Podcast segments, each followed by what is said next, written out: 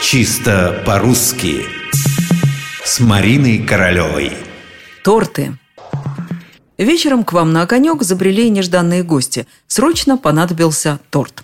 Успеваете до закрытия в соседнюю булочную, подбегаете к прилавку и спрашиваете, торты есть, на что получаете короткий, как приговор, ответ. Опоздали, тортов уже нет. Сначала вы, конечно, расстроитесь, однако выйдете из положения, купив огромную коробку конфет. Но раз уж торта вам не досталось, давайте поговорим тогда о самом слове. Казалось бы, слово как слово простейшее, а вот проблемы с ним не шуточные. То есть с именительным падежом единственного числа торт проблем, конечно, быть не может.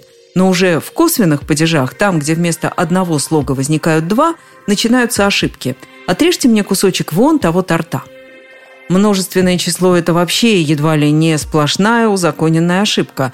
Торты у нас всегда свежие, с гордостью говорит мне милая девушка в кондитерской на углу. А запомнить-то очень просто. Ударение никуда не уходит с корня торт.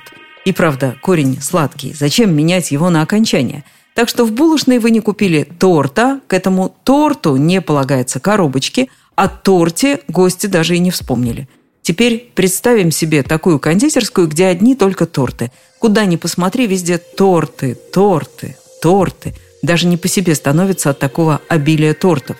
Поговорка гласит, что сколько ни говори, халва во рту слаще не станет. А если сказать торт? Итак, торт, торта, торту, тортом, о торте.